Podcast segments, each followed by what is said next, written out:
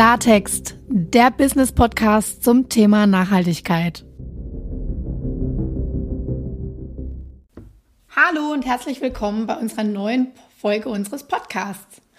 Auch heute haben wir wieder einen ganz spannenden Gast im Studio. Manuel von Coenatech und seiner Erfolgsgeschichte eines grünen Startups. Immer mehr Menschen beschäftigen sich während ihres Studiums oder in ihrem Beruf mit der Selbstständigkeit. Doch den enormen Schritt zum eigenen Business, den schaffen nur die wenigsten. So wie beispielsweise Manuel Armbruster zusammen mit seinem Gründungspartner Pirmin Boch.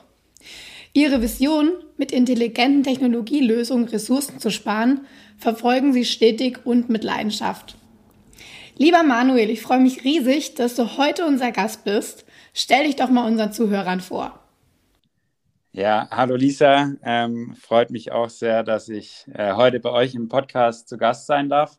Äh, mein Name ist Manuel, ich bin 31 Jahre alt, komme ursprünglich aus der Nähe von äh, Reutlingen, Tübingen, aus einem kleinen Ort dort und habe dort meine Ausbildung zum äh, Wärmekälte, und Brandschutzisolierer im Handwerk gemacht und mich äh, dann äh, im Nachgang noch äh, äh, entschlossen, ein Studium draufzusetzen. Ähm, hier an der Hochschule für Technik in Stuttgart habe ich dann noch Bauphysik studiert, habe dort dann auch eben meinen Gründungspartner, den Pilmin, kennengelernt. Und ähm, genau, wohne jetzt seit mittlerweile zehn Jahren äh, hier in Stuttgart, habe dann äh, hier eben auch äh, die Firma Coenatech gegründet und bin hier für den Bereich Geschäftsentwicklung und äh, Finanzierung zuständig. Genau, so viel mal zu mir und wie gesagt, ich freue mich, dass ich heute hier sein darf. Ja, du hast mir jetzt doch schon direkt meine erste Frage weggenommen, denn was mich brennend interessieren würde, ich sage mal so, Berlin ist ja bekannt für seine Startup-Szene. Ihr seid jetzt in Stuttgart, wie du gerade gesagt hast, ist es auch eure Heimat. Wie eignet sich denn Stuttgart, sage ich mal, für das Thema Startup, Startup-Szene, Gründung? Was ist deine Meinung?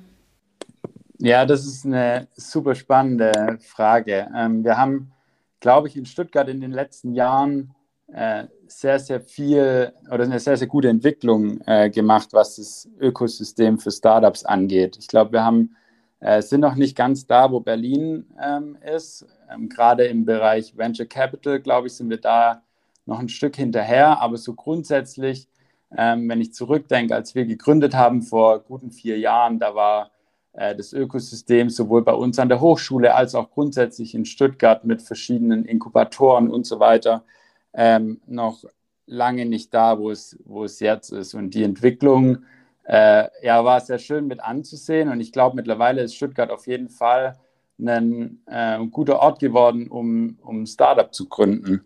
Ähm, und ich glaube, wir holen immer weiter auf auf Berlin und die müssen sich warm anziehen. Das finde ich doch mal gut, dass wir auch dann hier so eine Szene im Süden von Deutschland aufbauen. Ja. Du kannst dir auch gar nicht vorstellen, wie viele Fragen ich und bestimmt auch unsere Zuhörer im Kopf haben, denn der Weg in die Selbstständigkeit ist ja ein richtiger Hype geworden, wenn ich es mal so sagen darf. Also egal ob auf LinkedIn oder Xing oder egal auf was für sozialen Medien, überall liest man, liest man jetzt äh, über die Gründung, über Founder sein, über den Entrepreneur. Lass uns doch mal von vorne anfangen. Jedes Business braucht ja eine Gründungsidee. Ich denke jetzt nicht, dass die auf dem Cannstatter Vasen entstanden ist. Deshalb, wie kam denn diese zustande? Ja, das ist auf jeden Fall richtig.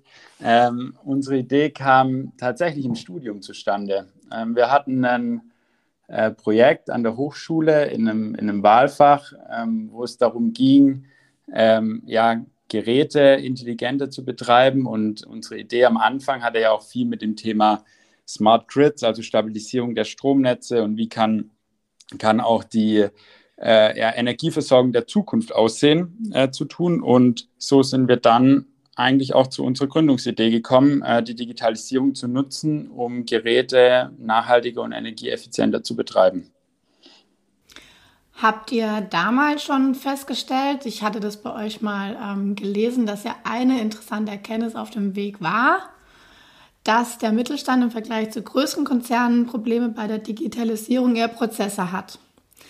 Habt ihr das damals dann schon quasi äh, erkannt und darauf reagiert oder habt ihr mittlerweile auch eine Antwort gefunden, warum das eventuell so ist? Ja, das war im Prinzip, also so als, als Startup, wenn man äh, mit einer Idee irgendwie so die ersten Schritte macht, dann hat es ganz viel, oder zumindest war das auch unsere Herangehensweise, ganz viel äh, damit zu tun, auch erstmal zu schauen, wie denn der Markt aussieht, wer denn so auch die zukünftigen äh, Kunden sein können ähm, und bei welchen potenziellen zukünftigen Kunden auch die Idee gut ankommt. Und äh, da haben wir eben sehr, sehr viel ähm, auch mit ja, potenziellen Kunden gesprochen, sowohl auf Konzernebene als auch auf ähm, Mittelstandsebene. Und unsere Erkenntnis da war, dass eben äh, gerade die Konzerne einen, ja, die Möglichkeit haben, oft ähm, so eher ein bisschen den Blick von oben drauf zu werfen und auch ja, im Endeffekt die Inhouse-Kompetenz auch aufzubauen, um gerade das Thema Nachhaltigkeit anzugehen, gerade auch das Thema Digitalisierung voranzutreiben ähm, und da eben auch die finanziellen Mittel haben. Und dass aber der Mittelstand oft äh, eher im ja, Daily Business und im Operativen ähm, eben ja, gefangen ist und sich da Tag für Tag eben damit beschäftigt, ähm, ihrem Geschäft nachzugehen und äh, dadurch oft nicht die Möglichkeit haben, sich eben diese Inhouse-Kompetenz aufzubauen, beziehungsweise dann auch ähm, ja, Personalressourcen zum Beispiel abzustellen, ähm, um so innovative, zukunftsträchtige Themen anzugehen. Das gilt natürlich nicht für alle, aber wenn man so das im ja, Großen und Ganzen bewertet, ähm, war das so ein, ein Punkt, wo wir gesagt haben, okay, da sehen wir ähm, auf jeden Fall die, einen großen Unterschied zwischen Mittelstand und Konzernen. Ja, finde ich interessant, dass du das gesagt hast. Ähm, ich teile deine Ansicht, ähm, so wie ich das auch, sag ich mal, mitbekomme, auch im Austausch mit Firmen oder darum herum oder auch im eigenen Beruf, dass Innovation dann nicht von heute auf morgen entstehen kann und auch tolle Ideen, sag ich mal, brauchen Zeit, um zu reifen, um zu optimiert zu werden, um vielleicht auch getestet zu werden. Und äh, wenn dafür, sag ich mal, eben die Ressourcen fehlen oder es einfach schwer ist, dafür auch Ressourcen bereitzustellen, jetzt nicht nur als Budget, sondern eigentlich hauptsächlich als Menschenressource, dann ist es natürlich wahnsinnig schwer, hier auch, sag ich mal, ja, komplette Prozesse umzukrempeln, weil es einfach ein Zeitfresser ist, würde ich mal so sagen.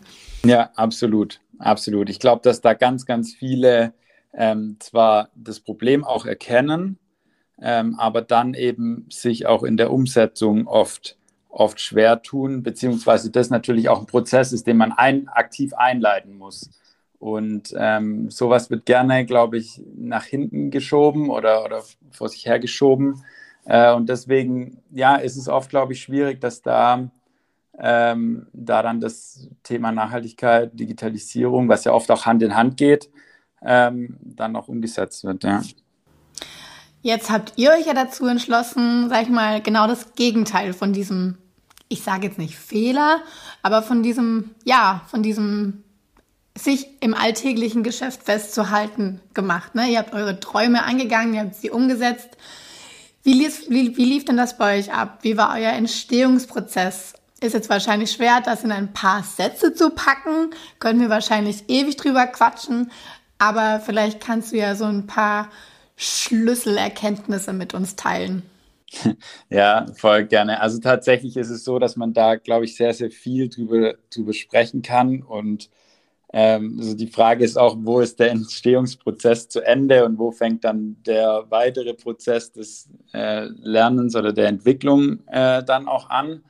Ähm, aber so grundsätzlich ist es für uns schon, ähm, ja, war es schon relativ relativ langer Prozess äh, und sehr, sehr spannender Prozess. Ähm, und bei uns war es so, dass wir eben gerade, wie vorher schon erwähnt, dieses Projekt an der Hochschule hatten und wir haben dann ähm, ja gesagt, dass es einfach ein Thema ist, was wir brutal spannend finden und haben uns dann in diesem Projekt auch, auch reingekniet.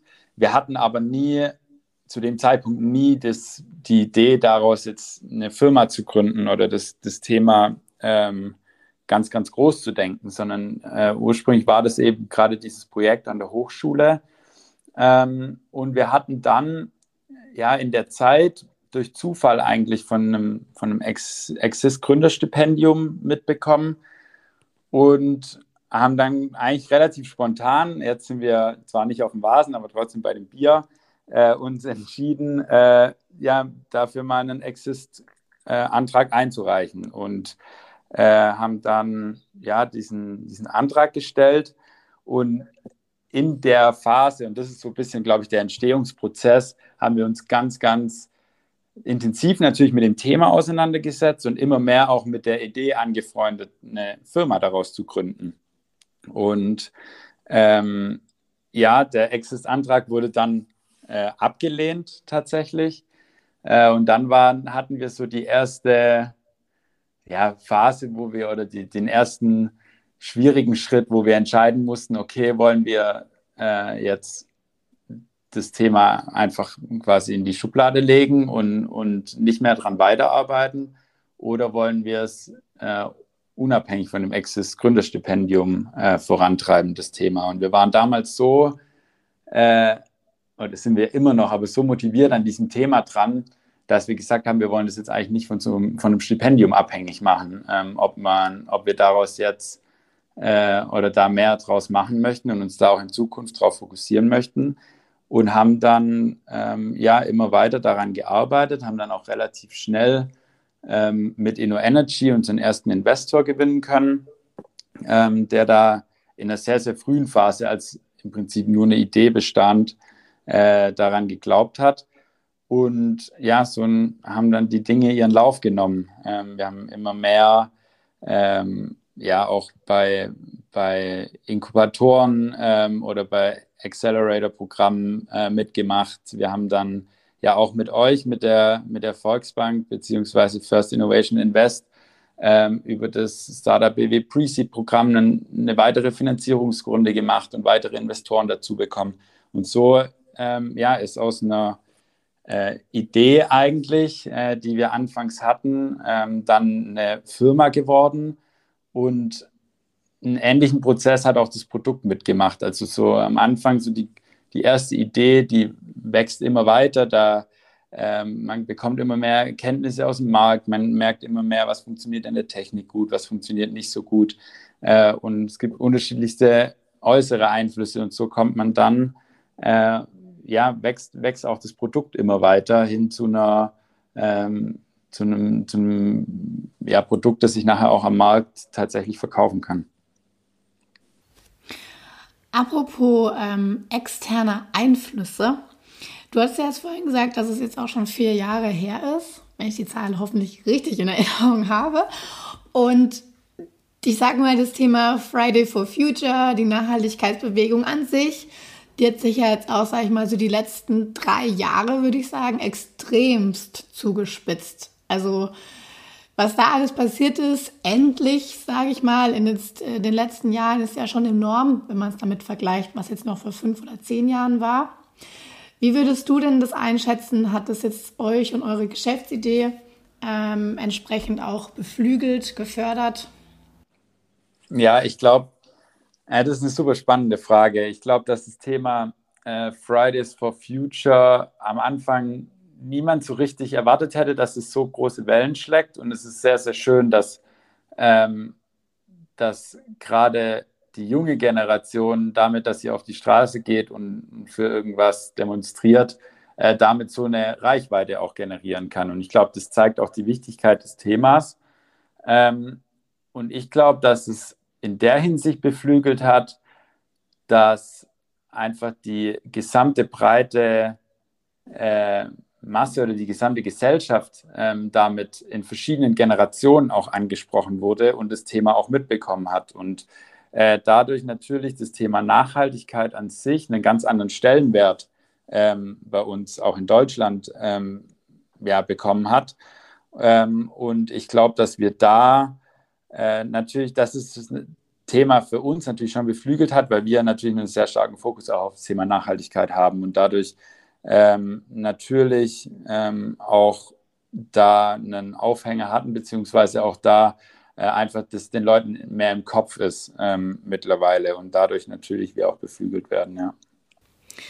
Es wird mich jetzt zu einer konträren Frage führen, denn auch, sage ich mal, wenn das Thema Nachhaltigkeit in den letzten Jahren ja enorm ähm, gepusht wurde durch unterschiedliche Bewegungen, merkt man doch irgendwo, dass das Thema Nachhaltigkeit. Ich versuche es mir immer zu versuchen zu erklären, warum dem so ist. Ähm, es ist unsichtbar, wir merken das in unserer Region nicht so extrem wie jetzt, sage ich mal, in, in, in den extremen Ländern mit, mit extremen Wettereinflüssen, mit Flüssen oder Menschen, die in Armut leben oder, oder, oder. Deshalb glaube ich, haben das bei uns, auch wenn die Friday for Future Bewegung viel bewirkt hat, äh, ja, wird's doch irgendwie durch unterschiedliche Krisen, die aufkommen, so wie zum Beispiel Corona oder jetzt eben auch Kriege, ja, hat man zumindest das Gefühl, dass der Klimawandel dadurch irgendwie immer wieder in den Schatten gestellt wird und äh, auch wieder ein Stück zurückgeworfen wird. Wie merkt jetzt ihr das bei euch in eurer Kundennachfrage? Weil das Thema Energie, sage ich mal, ist ja bei euch ja die, der Dreh- und Angelpunkt.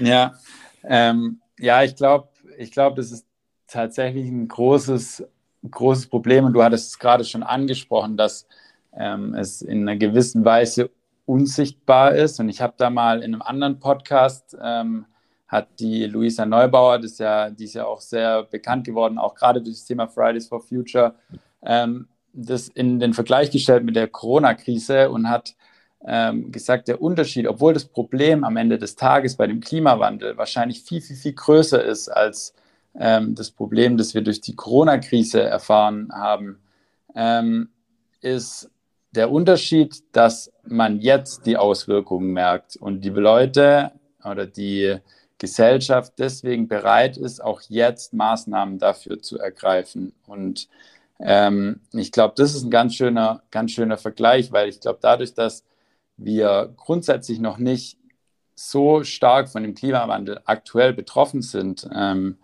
ist es auch, ähm, ja, rutscht es natürlich dann immer weiter ähm, in den Hintergrund, wenn irgendwelche anderen Themen, die oder gerade auch andere Krisen, ähm, da natürlich jetzt Auswirkungen haben und man jetzt was dagegen tun muss.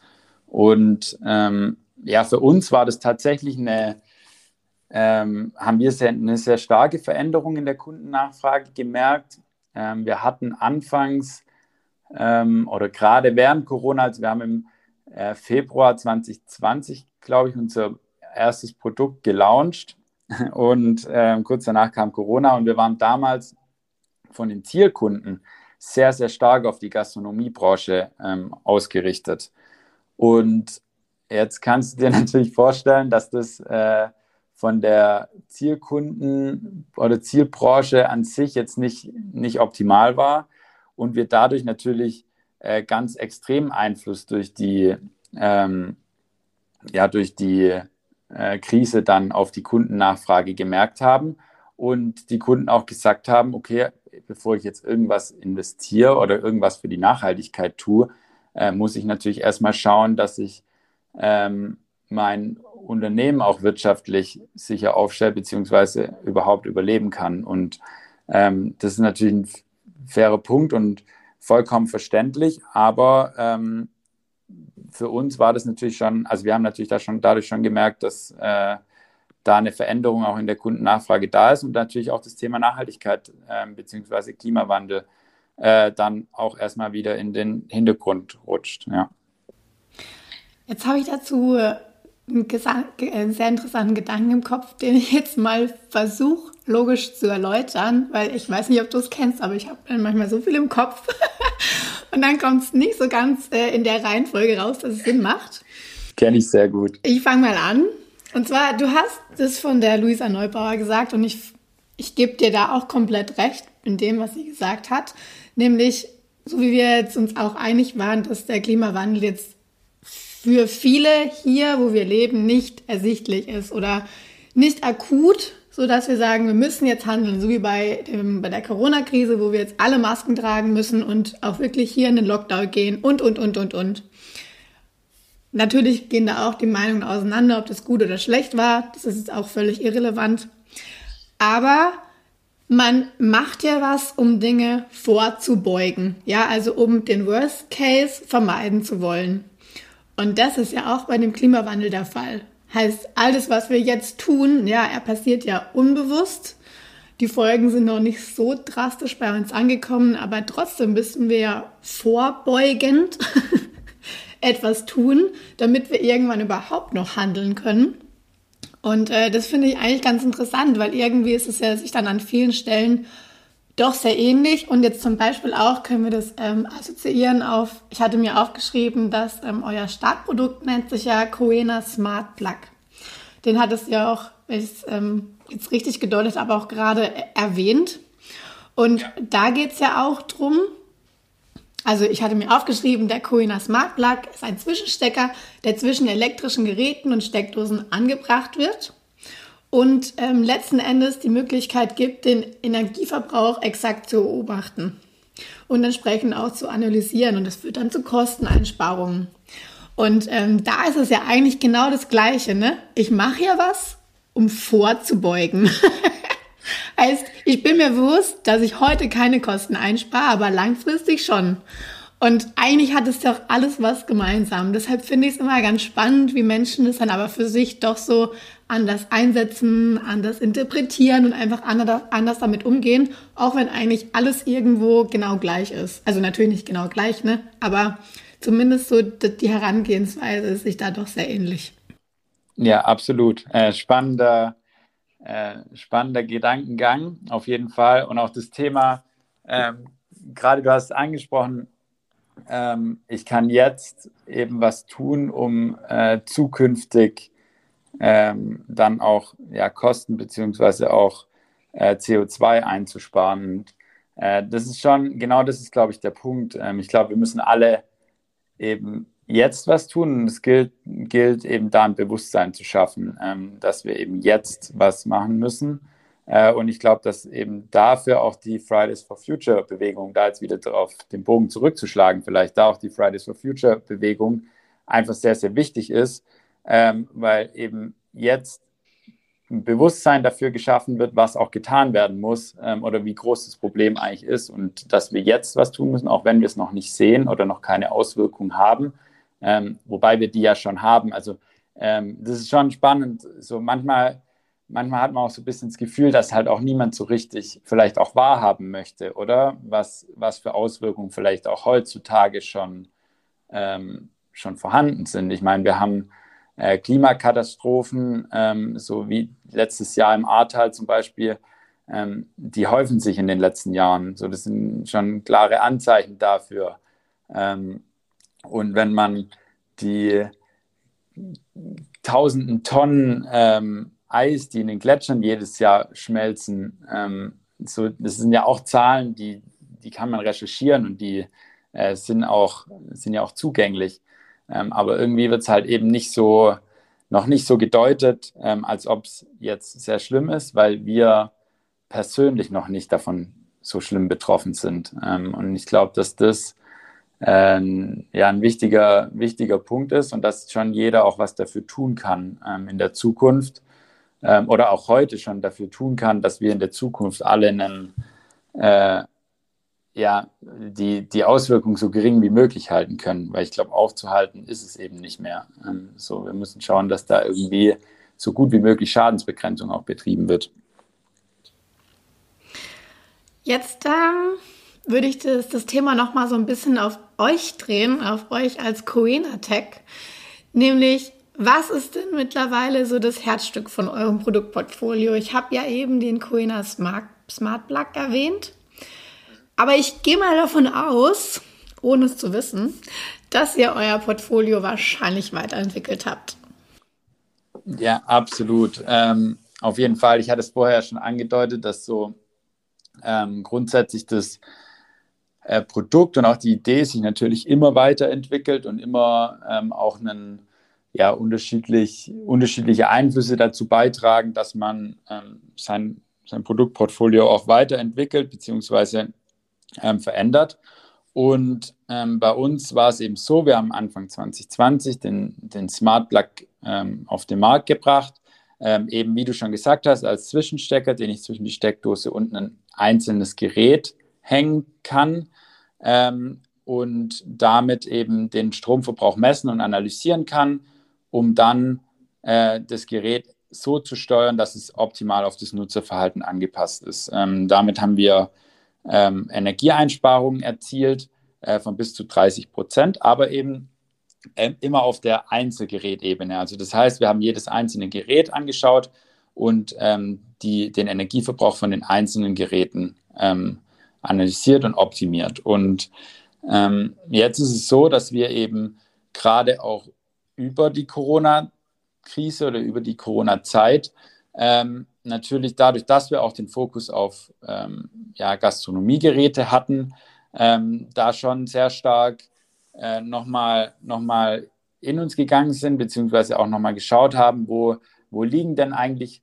wirklich auch unsere Fähigkeiten, worauf wollen wir in Zukunft den Fokus setzen ähm, und wo habe ich auch eine sehr große Innovationskraft. Und ähm, was wir gemacht haben, wir haben uns im Prinzip weiterentwickelt von dem Einzelgerät, ähm, also das heißt ähm, von dem einzelnen Verbraucher hin zu dem ähm, ja, zu einem gesamten Gebäude. Also das heißt, ich habe in einem Gebäude verschiedene Verbraucher.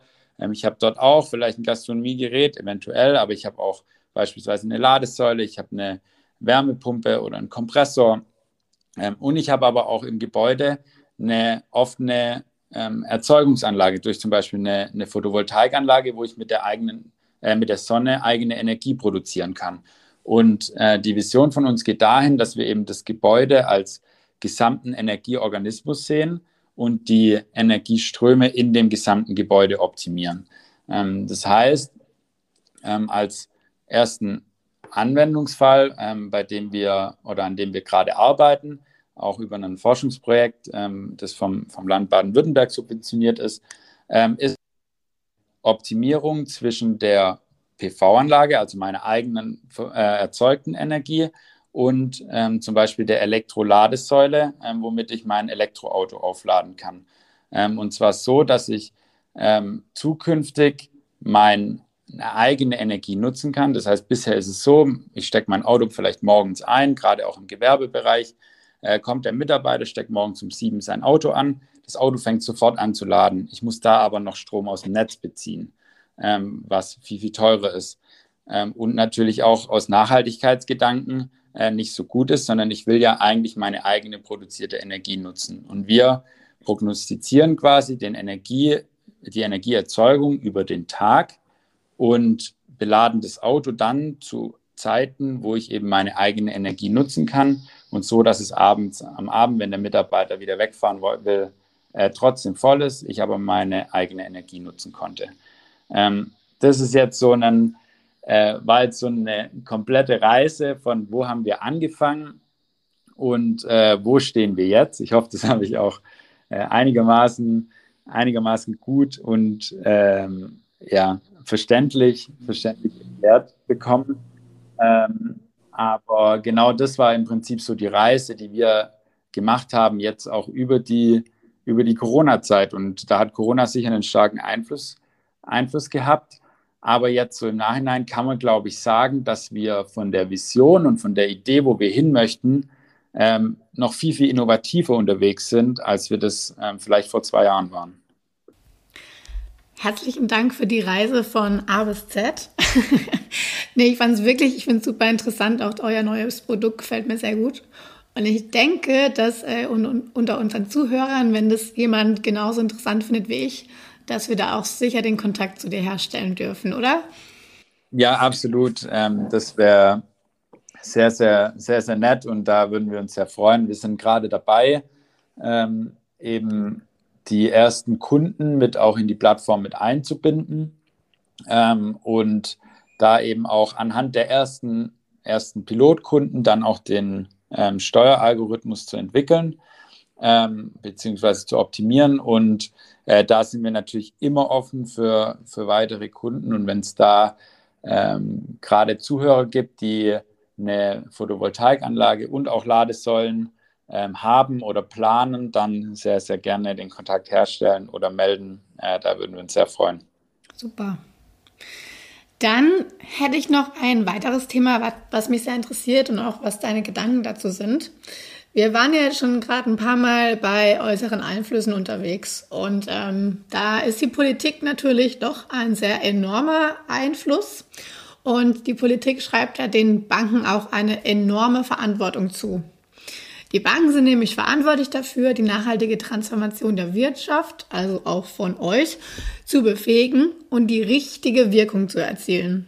Da weiß jetzt natürlich heutzutage noch nicht so wirklich jeder, wie er genau damit umgehen soll und was dann eigentlich genau eure Erwartungen sind, was eure Bedürfnisse sind, damit wir euch überhaupt oder damit die Bank euch überhaupt befähigen kann. Wie siehst du das und was muss eine Bank deiner Meinung nach tun, um dieser Rolle gerecht zu werden?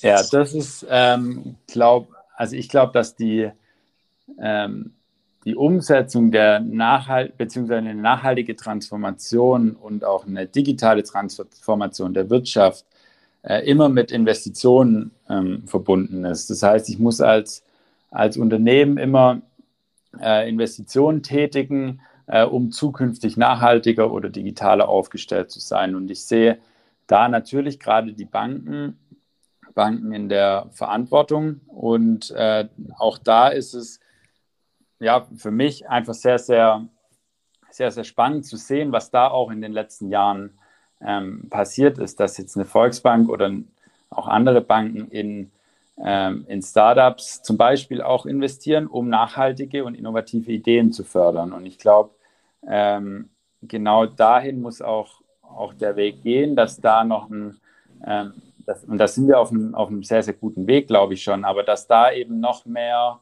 ähm, noch mehr Unterstützung da ist, um gerade oder vielleicht auch, dass noch mehr gefördert wird, ähm, nachhaltige, ähm, ja, nachhaltige, in nachhaltige Innovationen zu investieren. Und ähm, gerade mit, mit euch haben wir da auch einen sehr, sehr guten Partner an der Hand, ähm, wo wir auch sehr, sehr happy darüber sind, dass äh, gerade die Volksbank ähm, beziehungsweise die First Innovation Invest äh, da ja einfach auch in, in Startups, Startups investiert, da auch äh, über das Startup BW Pre-Seed-Programm ähm, sehr innovativ unterwegs ist und da als äh, Co-Investor auch fungiert. Und ich glaube, das sind alles so Instrumente, ähm, wo dann eben auch ja, Banken eine wichtige Rolle in der nachhaltigen Transformation übernehmen können und müssen in der Zukunft. Interessant, was du gesagt hast. Da würde ich jetzt noch eine Frage gerne drauf aufbauen. Und zwar wie oder wie, wie viel oder nee, pass auf, jetzt haben wir wieder den Wortsalat in meinem Kopf.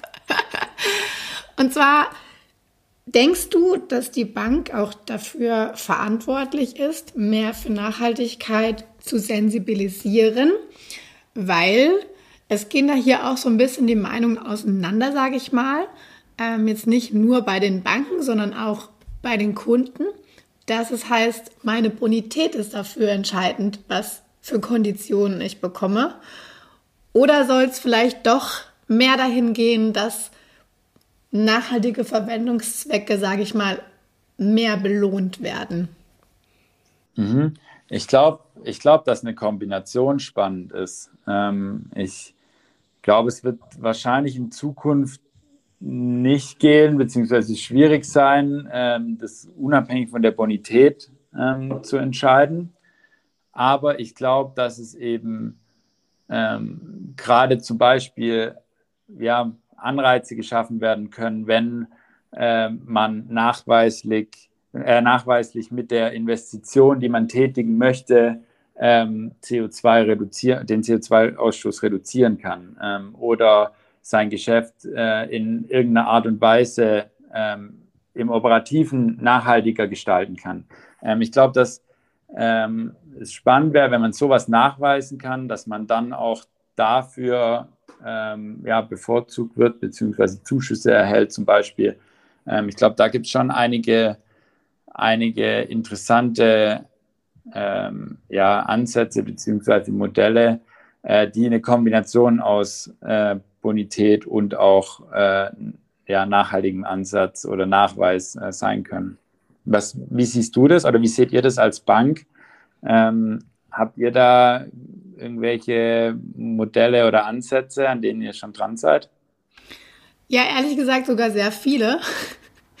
ähm, Einfach um sie kurz zu nennen, wir haben das Thema Ausschusskriterien, dass wir eben in gewisse Geschäftsfelder gar nicht mehr investieren wollen und dürfen. Ähm, wir haben uns die auch selbst auferlegt, möchten die auch perspektivisch erweitern. Wir sind so weit, dass wir quasi mehr Transparenz in unsere Kreditfolien bringen, um eben zu schauen, wo wirken die Gelder, weil bei vielen Banken ist es de facto, auch wenn man es glaubt, noch gar nicht möglich, ähm, da überhaupt zu wissen, wo welche Gelder hingelenkt werden. Natürlich ganz, ganz grob, aber wir sind da dran, das eben spezifischer quasi aufzeigen zu können und eine weitere interessante Frage ist jetzt eben die, die ich dir gerade gestellt habe, weil sich da eben auch, sag ich mal, ja, klingt jetzt blöd, aber irgendwo auch so die Spreu vom Weizen trennt, ähm, wie ernst man das Thema nimmt. Aber auch bei unterschiedlichen Gesprächen mit unterschiedlichen Partnern, ähm, ja, ist es doch so, wie wir auch vorhin gesprochen hatten, dass eben noch nicht alle Unternehmen, demnach unsere Firmenkunden, sage ich mal, das Thema Nachhaltigkeit so proaktiv auf dem Schirm haben und sagen, ja, ich will und muss mich nachhaltig transformieren, um quasi auch zukunftssicher mein Geschäftsmodell zu gestalten. Es ist einfach so, aber es haben leider noch nicht alle für sich so verinnerlicht und machen auch wirklich ganzheitlich was. Und ähm, ich würde mal sagen, die Gesetzgebung ist noch eben noch nicht so weit, dass man sich von den Kunden trennt und das ist auch nicht äh, die, die Lösung. Man möchte ja mit den Kunden gemeinsam den Weg der Transformation gestalten und auch ähm, begleiten. Man möchte ja der Partner an der Seite sein und sie eben nicht trennen, weil man sagt, ja, aber ihr Geschäftsmodell ist jetzt noch nicht nachhaltig, sondern man will es ja umgestalten. Aber dennoch ist es ein sehr, ein sehr, sehr sensibles Thema, wenn es dann eben künftig auch an die Frage der Konditionsgestaltung geht die ja viele Banken auch schon umgesetzt haben, ähm, aber dann natürlich doch sehr durchdacht werden müssen. Ähm, ja, dass eben nicht nur noch die Bonität entscheidend ist, sondern auch, wie risikoreich im Thema ähm, Nachhaltigkeitsrisiken die Finanzierung ist und ähm, ja, was letzten Endes dann auch tatsächlich das Geld bewirken kann. Positives. Ne? Also, wie du siehst, sehr, sehr spannend. Allerdings muss ich jetzt ein bisschen auf die Puschen drücken. Denn äh, ich könnte quasi noch eine Stunde mit dir quatschen. Aber Manuel, ich möchte herzlichen Dank für die Einblicke in euer Unternehmen sagen. Und du hast jetzt noch die ehrenvolle Möglichkeit, unseren Zuhörern was mitzugeben. Eine Botschaft. Die Bühne gehört dir. Ja, vielen Dank. Ähm, also erstmal äh, vielen, vielen Dank auch, dass ich heute da sein, da sein durfte ähm, und auch die ja, Bühne, Bühne nutzen durfte, ähm, auch meinen Beitrag irgendwie zum Thema Nachhaltigkeit hier in dem Podcast, Podcast zu leisten. Ähm, was ich gerne noch loswerden würde, ist, dass wir, glaube ich, gerade was das Thema Nachhaltigkeit und ähm, Energiewende angeht, glaube ich, einfach alle zusammen zusammenhalten müssen. Wir brauchen auf der einen Seite die Politik, die den Rahmen dafür ähm, dafür gibt, ähm, die auch die einzelnen Rahmenbedingungen dafür schafft. Wir brauchen auf der anderen Seite ähm, die Industrie und die Wirtschaft, die ein Riesenhebel sind, ähm, die Startups, die Innovation reinbringen in das Ganze. Ähm, und wir brauchen aber auf der anderen Seite auch jeden Einzelnen, äh, der irgendwie sich selbst auch überlegen kann, wo genau ähm, man vielleicht an der einen oder anderen Stellschraube drehen kann, um ähm, jeder seinen einzelnen oder seinen eigenen Beitrag zu leisten, weil ich glaube, das ist auch ein sehr, sehr riesiger äh, Hebel sein, sein wird oder ist, äh, ohne den es einfach nicht geht. Und ähm, genau, das wollte ich einfach noch kurz loswerden. Das ist mir ein äh, sehr, sehr großes Anliegen. Und ja, wir in unserem Startup äh, tun alles dafür mit Innovation und Digitalisierung äh, die Nachhaltigkeit und die Energiewende ähm, voranzutreiben und bleiben da auch dran und freuen uns, dass wir die ähm, Volksbank, die Gestalterbank als unseren Partner dafür haben. Manuel, vielen, vielen Dank und es hat mir wahnsinnig viel Spaß gemacht, unsere Gedanken auszutauschen. Und in diesem Sinne sage ich Danke und bis bald. Danke dir auch, Lisa. Hat mir auch viel Spaß gemacht und bis bald.